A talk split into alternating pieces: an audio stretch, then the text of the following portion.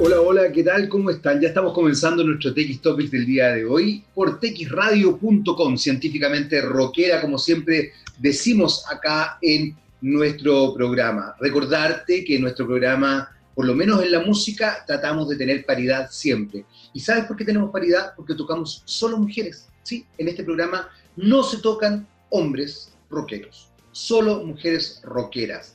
Así que estamos muy, muy contentos de darte la bienvenida. Y hay harto que conversar en realidad en estos días, ya que hace poco se hizo efectiva las candidaturas de eh, los constituyentes. Pero antes quiero recordarte que hay empresas que efectivamente se están haciendo cargo de lo que ocurre en nuestro país y en el mundo respecto al eh, impacto medioambiental. Y una de esas empresas es, sin duda alguna, Aguas Andinas. Aguas Andinas ha logrado eh, tener en nuestra ciudad de Santiago, la capital de Chile, que el río Mapocho sea un río libre de aguas servidas, sea un río limpio. Y esto es tan importante porque, en definitiva, lo que se ha logrado también, gracias al trabajo de Aguas Andinas, es que no solamente estemos descontaminando el río, las aguas, sino que también estamos descontaminando la ciudad de malos olores y estamos ampliando un área eh, muy, muy interesante porque hay incluso ciertos sectores del río Mapocho que son ciclovías. Entonces, para que tú entiendas, para que tú lo veas, eh, efectivamente hay empresas que están preocupadas del medio ambiente, hay empresas que están preocupadas de una mejor calidad de vida y que están preocupadas evidentemente de eh, superar ciertas instancias que van a mejorar nuestro devenir en la ciudad. Ese es el caso de Aguas Andinas. Así que estoy muy contento de eh, seguir, obviamente, con ellos acá en el programa y, obviamente, también de entregarles a ustedes esta información, porque probablemente quizás ustedes no sabían que Aguas Andinas estaba detrás de ese proyecto tan, tan interesante y tan benéfico, finalmente, para toda la ciudad, porque no nos olvidemos que el río Mapocho cruza Santiago completo. Eh, habiendo dicho esto, quiero retomar un poco lo que les decía hace un rato de los constituyentes. Eh, y lo quiero tomar desde la perspectiva de las comunicaciones, eh, porque justamente lo que hablamos siempre en este programa es de comunicaciones. Y una de las cosas que me ha llamado la atención poderosamente es cómo, desde cierto punto de vista, eh, se ha volcado una forma de comunicar ciertas instancias que tienen relación fundamentalmente con el hacer show, y no lo digo de una mala manera, ¿eh? o sea, lo digo porque creo que está inserto culturalmente en nuestro país, sobre todo y quizás en otros países del mundo, el hacer show respecto a ciertas cosas. Entonces uno se enfrenta, por ejemplo, en redes sociales, sobre todo en Twitter, que quizás es la red social más ocupada por políticos, eh, a una cantidad de constituyentes de, que dicen, estamos felices porque ya somos parte de la lista no sé cuánto, somos no sé qué, estoy contento porque a ver, primero estamos entrando recién en la primera fase donde vamos a ver quiénes quedan, eh, quiénes son votados para armar la nueva constitución. Segundo, el trabajo político, y creo que esto es algo que, que, hace rato deberíamos estar pensando y estructurando en nuestras cabezas, es un trabajo serio, sobrio, no fúnebre. No se trata de hacer un velorio de esto, pero es un trabajo serio y sobrio es un trabajo que eh, tiene que apelar justamente a una comunicación política seria y sobria con las audiencias, con la ciudadanía, con aquellos a quienes tú quieres llegar. No desde la perspectiva de hacer show, no desde la perspectiva de generar un espectáculo respecto a ciertas instancias. Y esto quizás es una de las cosas que más fuertemente tenemos que empezar a incorporar eh, como nuevo paradigma cultural. Porque nos hemos dado cuenta, no beneficia absolutamente a nadie, salvo a quienes hacen show, y crea una sociedad bastante eh, distanciada de la realidad. ¿Por qué digo esto? Porque en definitiva yo me quedo con una imagen, me quedo con una fantasía de, algo, pero en lo concreto no, eh, no genero el contenido necesario para que el votante sepa por qué está votando. Eh, yo discrepo de esas personas que dicen que una persona, que alguien del mundo del espectáculo, por ejemplo, no puede hacer política. Discrepo absolutamente porque creo que cualquiera puede hacer política. El tema es que tiene que entender que cuando se mete en la política, deja de lado el mundo del espectáculo. Y lo digo con absoluto conocimiento. Yo desde cierto punto de vista, no solamente pertenezco, sino que trabajé años en programas de parándula.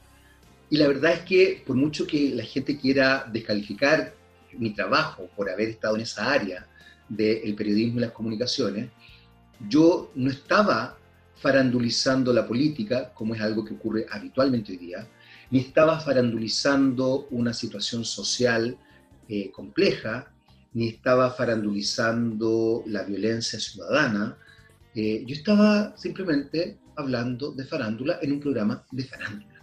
Entonces, cuando hablamos de sociedad del espectáculo, no estamos solamente hablando de, eh, o no estamos negando el espectáculo en sí mismo, estamos entendiendo que hay instancias para desarrollar el espectáculo.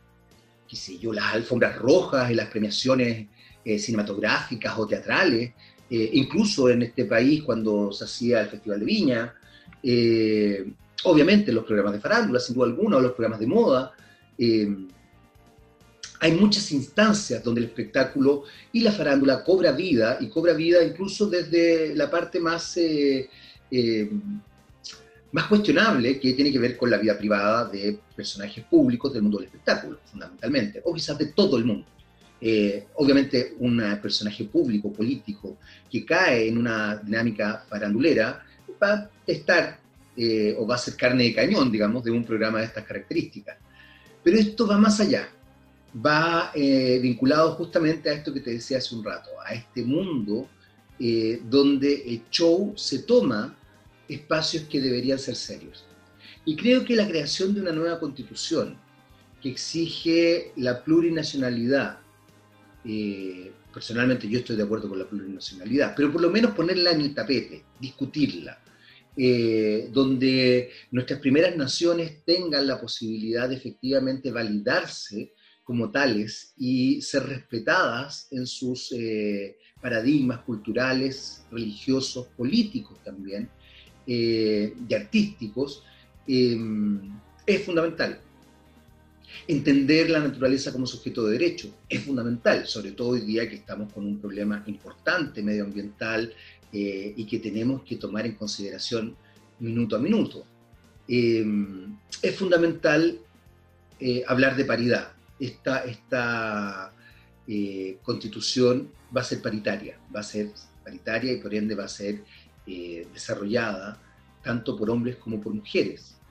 Hay varios candidatos también de los movimientos LGBTIQ, eh, lo que hace muy interesante desde cierto punto de vista qué pasa con las eh, distintas orientaciones sexuales y también las distintas manifestaciones de género. es, una, es una constitución que debería estar establecida en situaciones bastante serias desde cierto punto de vista. Eh, no son tantos los que van a hacer esta constitución. Van a estar evidentemente avalados por abogados constitucionalistas. Eh, insisto, esto no significa que yo crea que no pueda haber gente del espectáculo pensando la constitución. El ámbito cultural también es importante.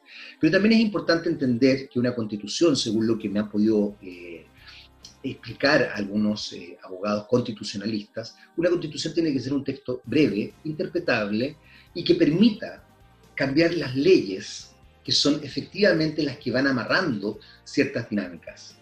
Simbólicamente, además, terminar con esta constitución en particular es muy, muy importante porque es terminar con una constitución desarrollada y realizada en dictadura, más allá de los cuestionamientos que podamos tener a la constitución propiamente tal como te decía, eh, este elemento, esta situación que se está viviendo hoy día es tremendamente importante. Y yo espero que los constituyentes no caigan en hacer show, trabajen, trabajen. De aquí en adelante, la forma que uno tiene que aprender también, y esto es parte del aprendizaje que tenemos que desarrollar las audiencias, la forma que tenemos que aprender también quienes eh, funcionamos en, esta, en este mundo, digamos, eh, llamado Chile, en este espacio, en, esta, en este país, es que tenemos que empezar a eh, escuchar, leer y ser votantes eh, ilustrados, por así decirlo.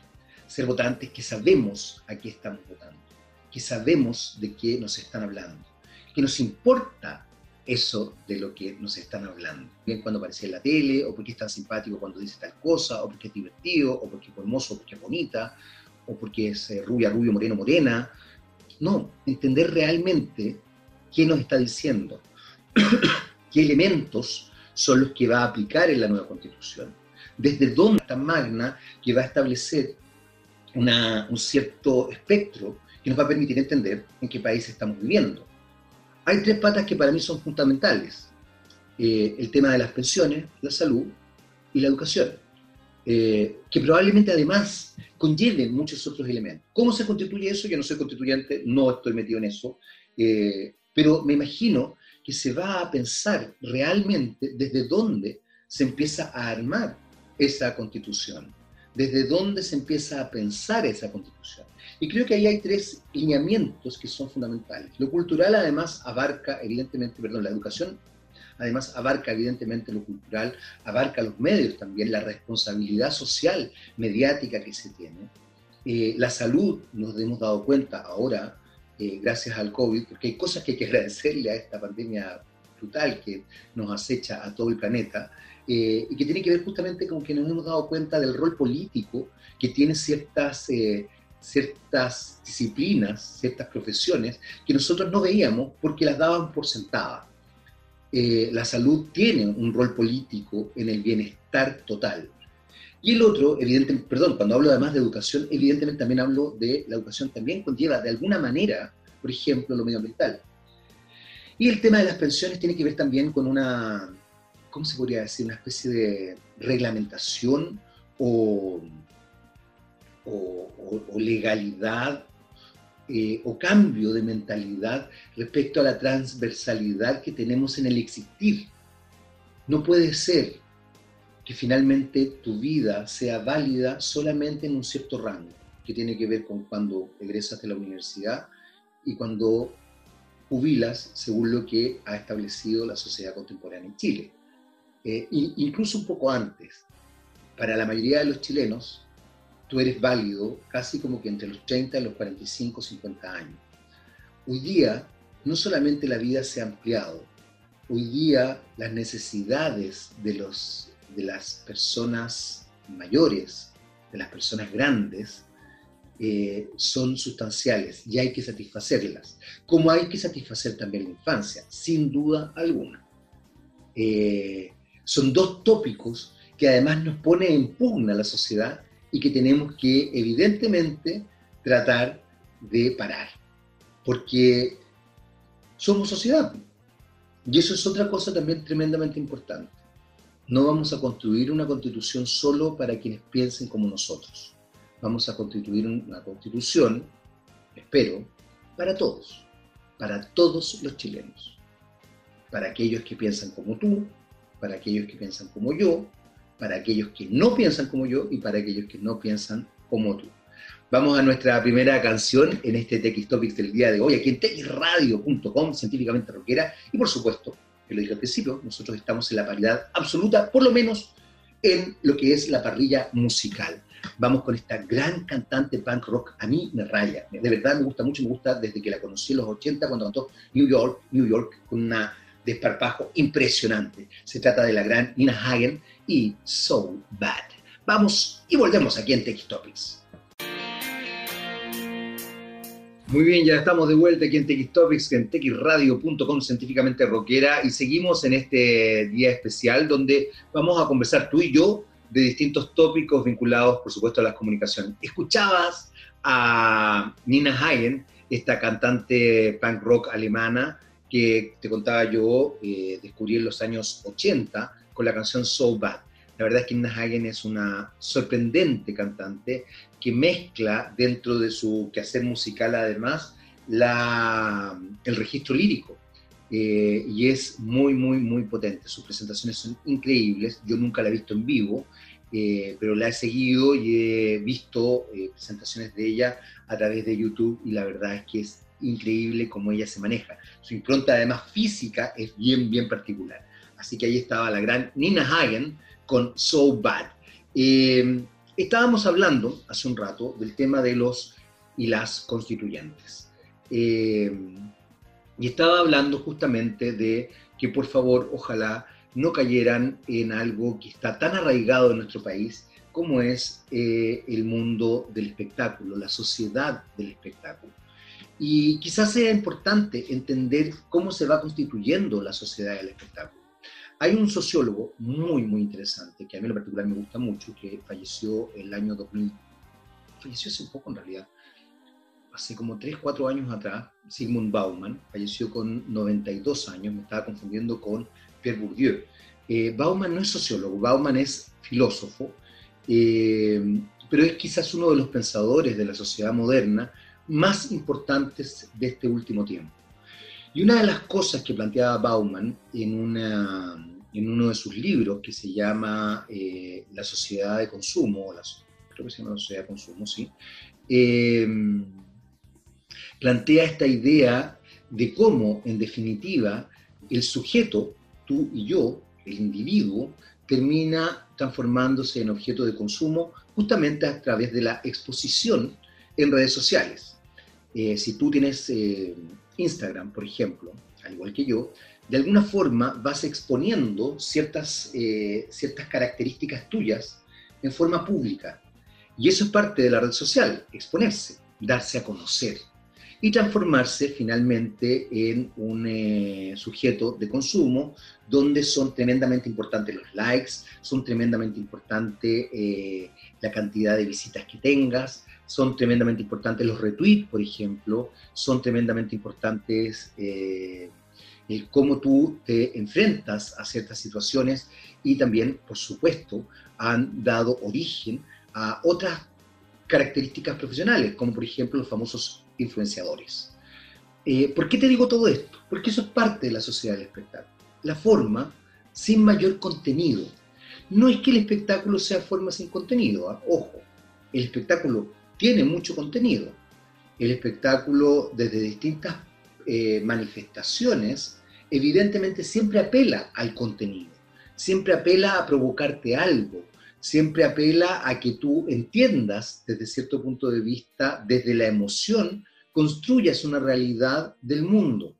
Entonces, cuando escuchas una canción eh, que te conmueve, por ejemplo, eh, hace que tú leas y estructures tu mundo de acuerdo a esa emoción que viviste en relación a esa canción, por ejemplo, o a esa melodía, o a una película, o a un libro, incluso un programa de televisión a algo que te dijo alguien, o a un programa de radio también. Puede que tú estés escuchando algo y de repente se te hace clic.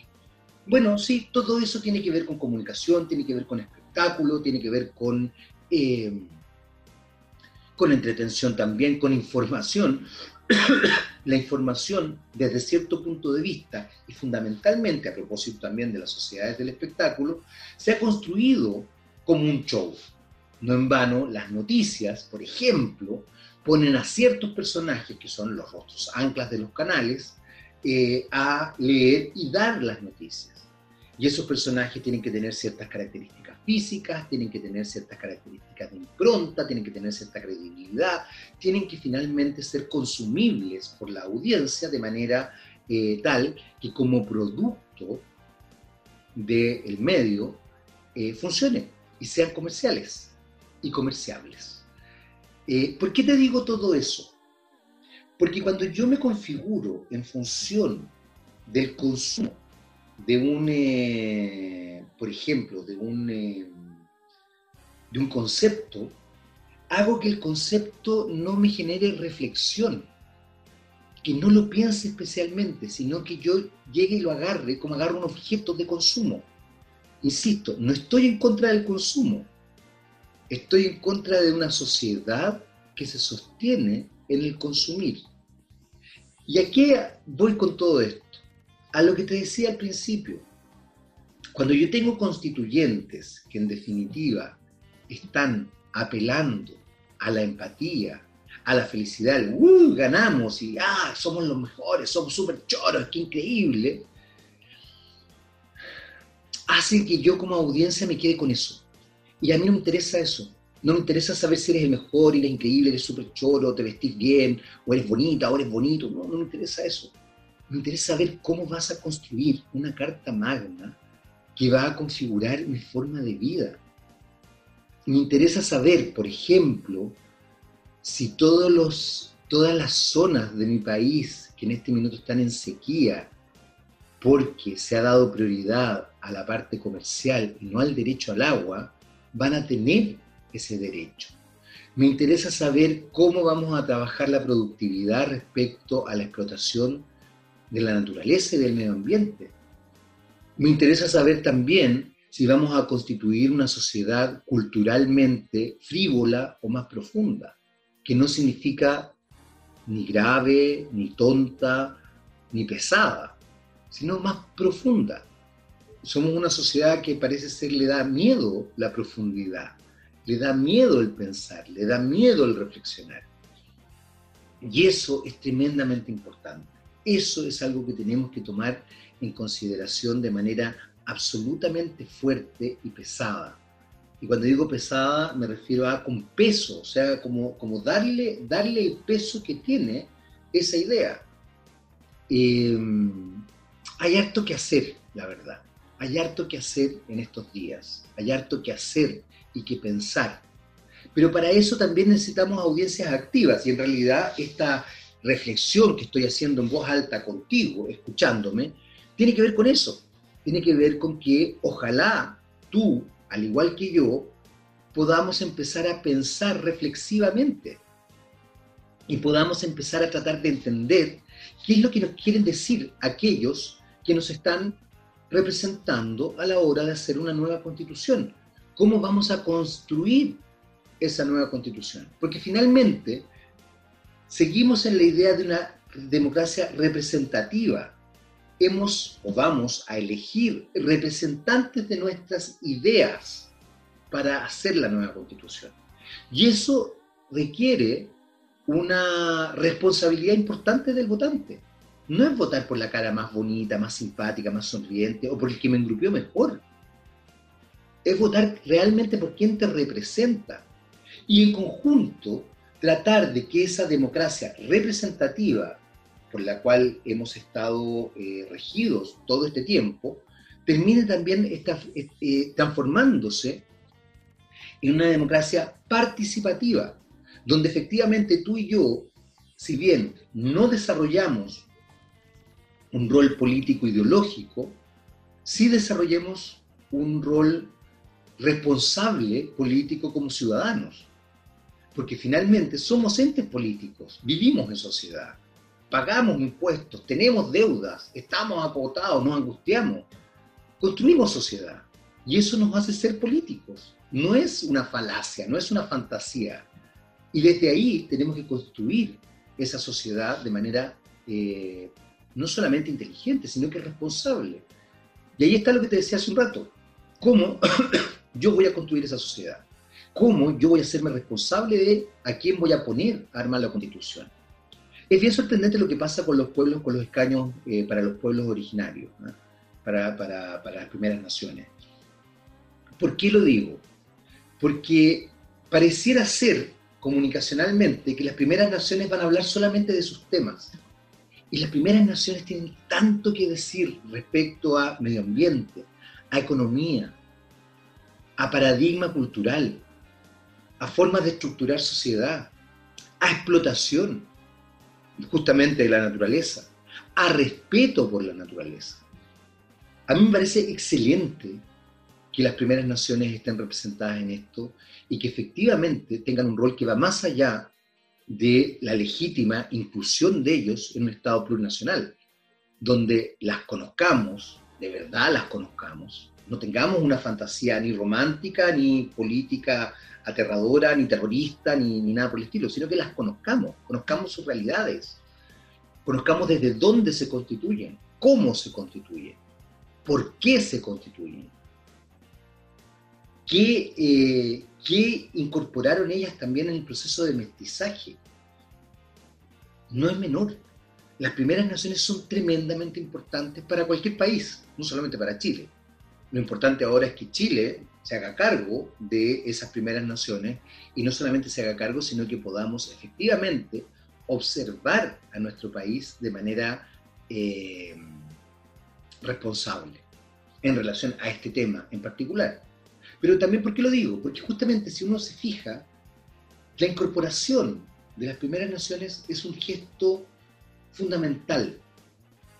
Pero es fundamental no solamente porque se incorporan en tanto se respetan, sino que porque ellos, ellas, van a eh, aportar una cosmovisión que probablemente nos cuesta mucho al resto de los individuos que, si bien somos mestizos, no necesariamente pertenecemos a una primera nación, eh, a entender otras formas de funcionar.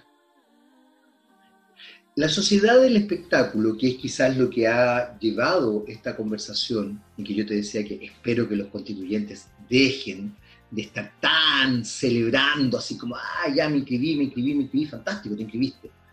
Pero yo quiero ahora escucharte. Yo ahora quiero de verdad escucharte, no verte sonriendo en, en programas políticos eh, tratando de venderme la pomada. Ojalá también los colegas comunicadores hagan la pega bien y efectivamente pregunten por dónde va lo que ellos van a desarrollar, desde dónde van a construir esto, por quién voy a votar, que yo conozca realmente a quién voy a votar y que tengan la capacidad además de poder ver bajo el agua, porque obviamente todos, todos, todos, todos van a tratar de decirme que en realidad son quienes van a eh, generar un cierto beneficio para la sociedad. Pero ya nos hemos dado cuenta, justamente a raíz del estallido social, con esa impresionante consigna de no son 30 pesos, son 30 años, que, eh, una cosa es lo que yo digo, otra cosa es lo que yo hago, y otra cosa es también, ojo, lo que puedo hacer. ¿Por qué digo esto? Porque efectivamente hay cosas que yo, por mucho que quiera hacerlas en una estructura política como la que está hoy día, no las puedo hacer. No las puedo hacer qué sé yo, el coteo de dos tercios. Eh, hay, hay, hay ciertas dinámicas legales que yo desconozco, pero que evidentemente coartan la posibilidad de desarrollar un proyecto político interesante. Y además, además, lamentablemente, hay eh, coaliciones, sobre todo yo diría la concertación, ¿eh? la coalición de centro-izquierda e izquierda de este país,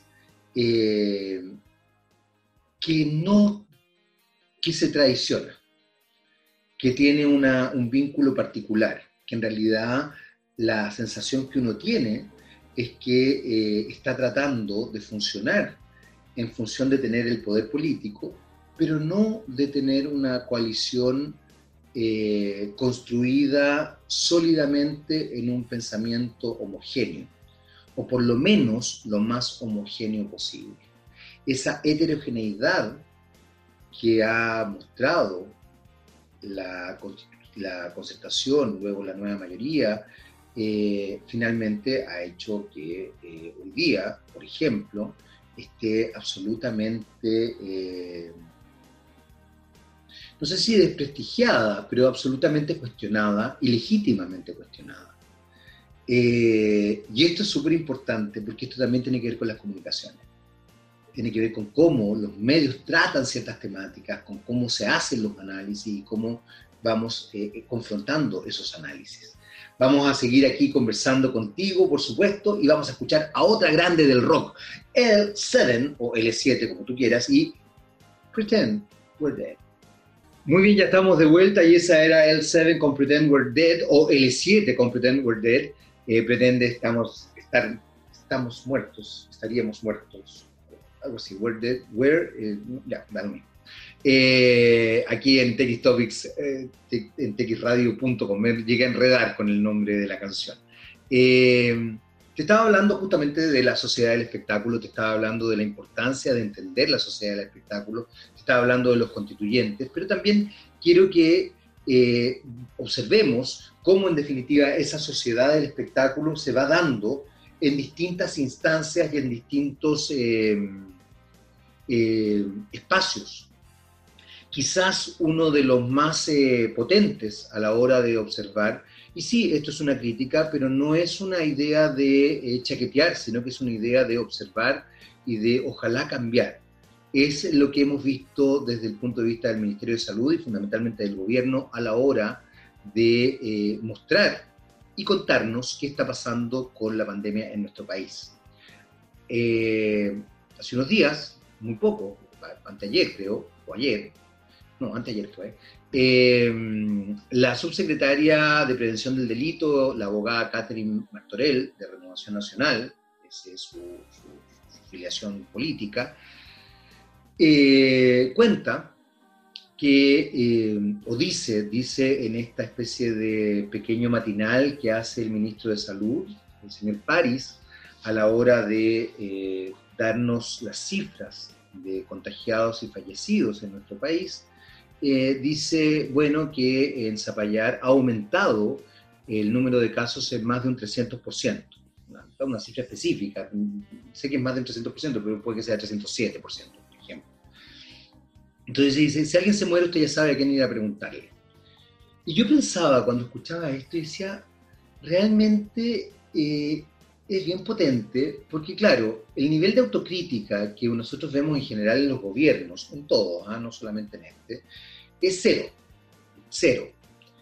Eh, y desde ese punto de vista, yo pensaba si la señora o señorita Martorell, no sé si estará casada o no, eh, tendrá conciencia del mensaje errático y confuso que se entrega todos los días.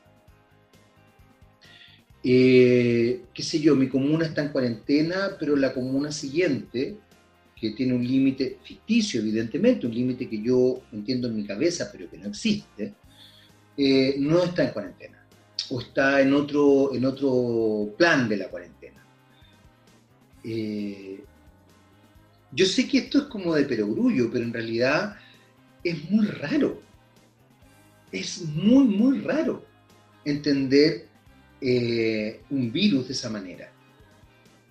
Mucha gente ha hecho memes y ha hecho bromas con esto de, oh, el virus, qué sé yo, se pone malo a las 10 de la noche porque esto que queda, eh, se pone bueno a las 5 de la mañana, se pone malo los fines de semana, eh, se pone malo en ciertas regiones el problema que ocurre en Zapallar, en Cachagua, más allá de la irresponsabilidad de ciertos jóvenes, eh, no tiene que ver necesariamente con, esos jóvenes. Sí, hay un grado de responsabilidad sin duda alguna y es cuestionable y es criticable, por supuesto. Es transversal, ojo, ¿ah? ojo, esto no es un tema de clase. Quizás los jóvenes de Zapallar que sean más indolentes en algunos aspectos pero nosotros hemos visto fiestas clandestinas en distintos lugares y en lugares más vulnerables y menos vulnerables. Y, o sea, la irresponsabilidad ocurre en todas partes. El problema, evidentemente, es que enfermarse en, eh, en una clase acomodada es muy distinto a enfermarse en una clase no acomodada.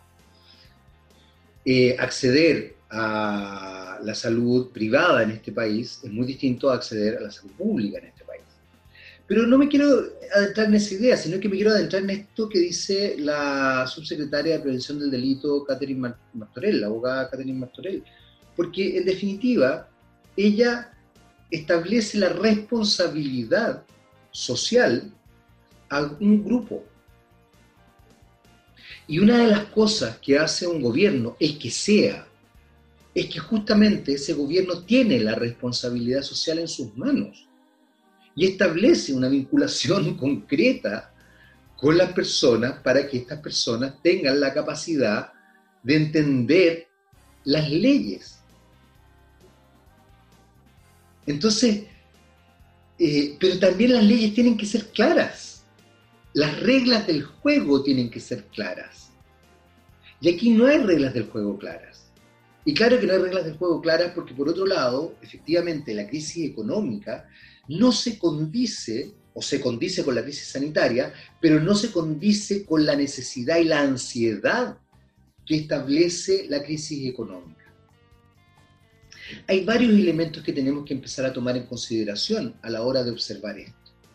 Pero también, ustedes saben que lo mío es la comunicación, tenemos que entender que la comunicación que se entrega es tremendamente errática.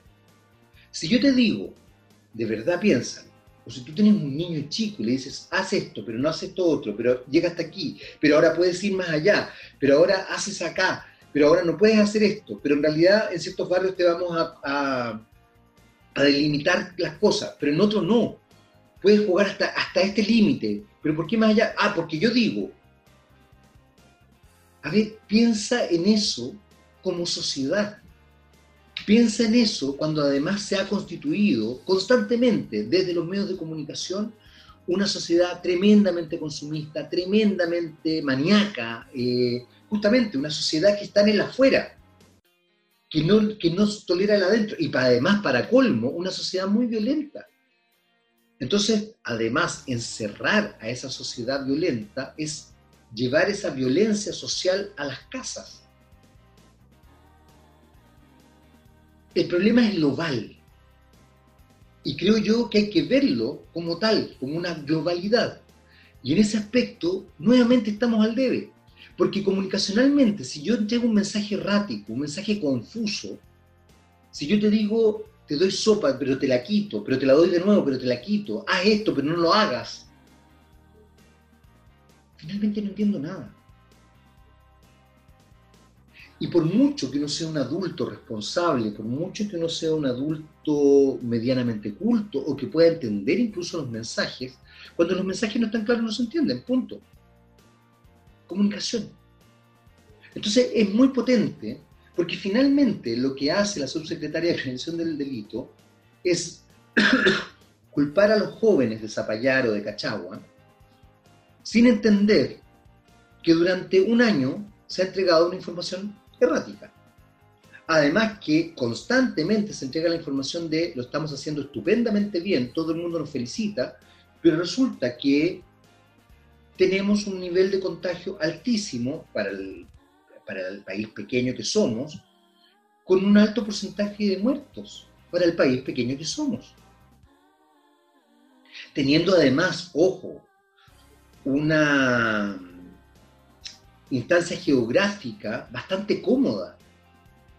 Somos pocos habitantes por metro cuadrado. Bueno, claro, estamos conglomerados, el centralismo nos lleva a estar conglomerados en, Santiago. A propósito, otro punto, perdón, un paréntesis, otro punto a discutir en la Constitución, descentralizar este país, obviamente. Entonces, desde ese punto de vista, es interesantísimo entender nuevamente cómo las, cómo las comunicaciones se van configurando y van estableciendo ciertas miradas específicas respecto a cómo yo voy construyendo el mundo.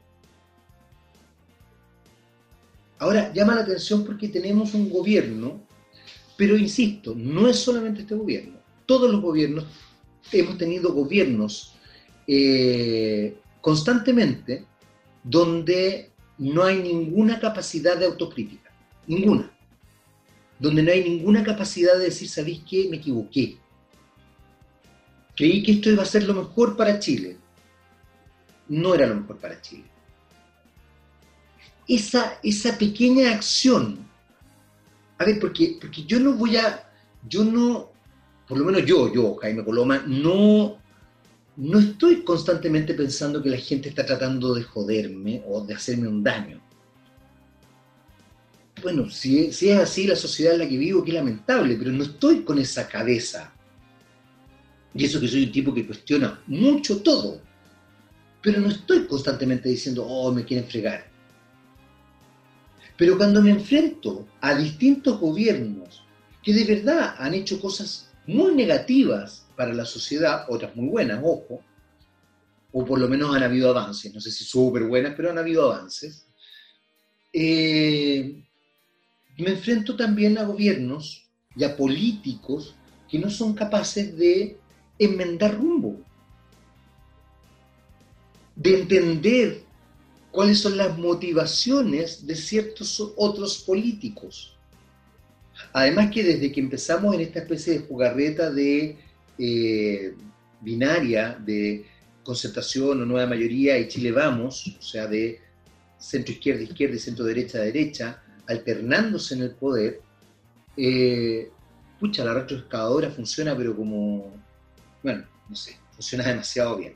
Vamos a ir a una breve pausa, porque ya se nos está terminando el programa del día de hoy. Vamos con ella. Ay, me encanta, la verdad. a ver, yo tengo que decirlo. Cedrés es un capo. Todo lo que voy a decir. Success de Banshees y The Staircase Mystery. Muy bien, ya estamos de vuelta y ahí está Suxia and the Banshees con The Staircase Mystery, el misterio de la caja de la escalera.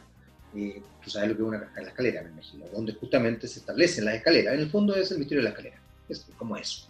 Eh, and the Banshees también me encanta, a mí me gusta harto el punk rock, ¿ah? y Siouxsie and the Banshees, a pesar de tener una impronta estética media new wave, eh, es bien punk rockera.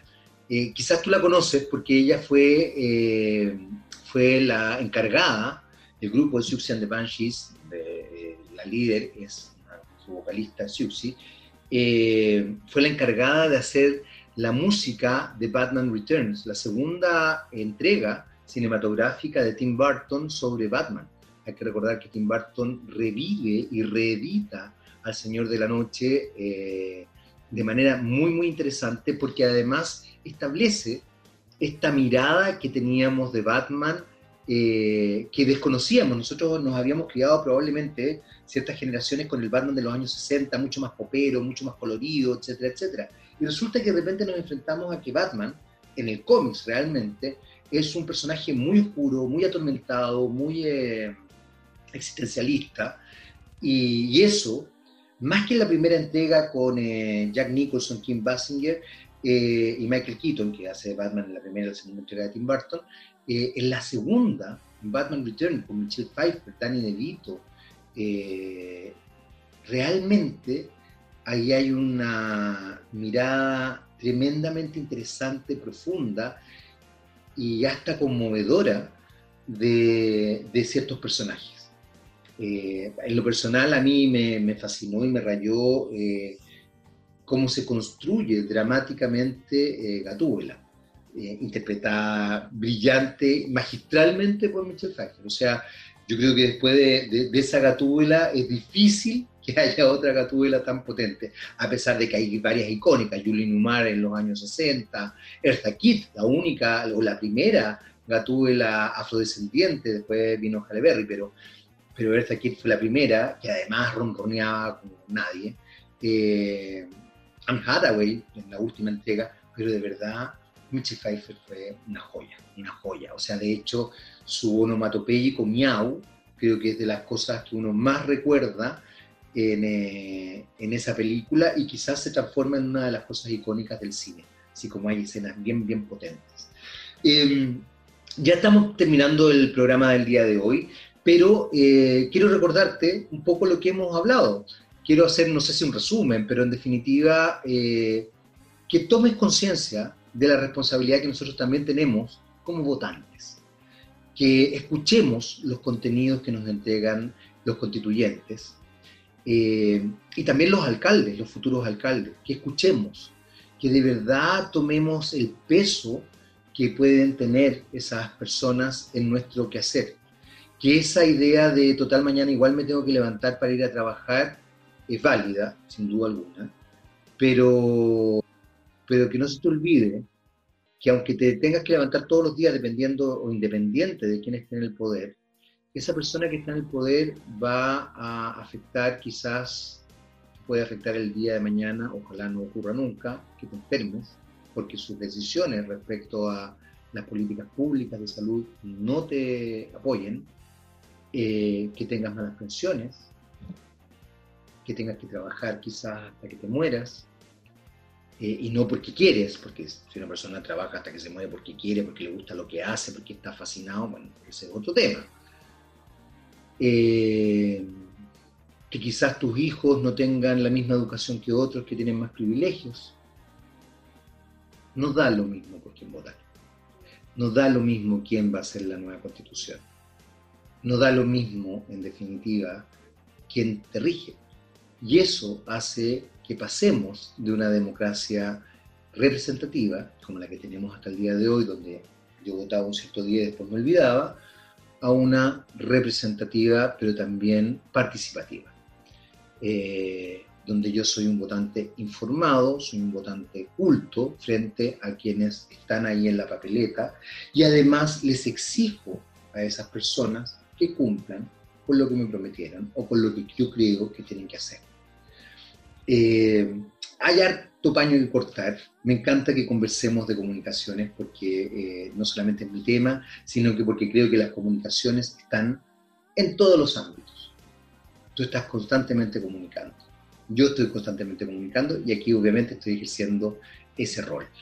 Eh, gracias por acompañarme en el día de hoy en este TX Topics por texradio.com, científicamente rockera. Recuerda que este es el único programa de la radio, por lo menos por ahora, esperemos que eso cambie, que toca solo mujeres. Nos despedimos, ya se viene Rockstar con el gran Gabriel León, sabe, un rockstar, un rockstar de todo muy lomo, es decir, que un rockstar. Y obviamente con una entrevista con otro rockstar. Nosotros nos despedimos y nos despedimos con Susi 4, o Susie 4, y Rock Hard. Chao, chao. Hasta el viernes. Chao.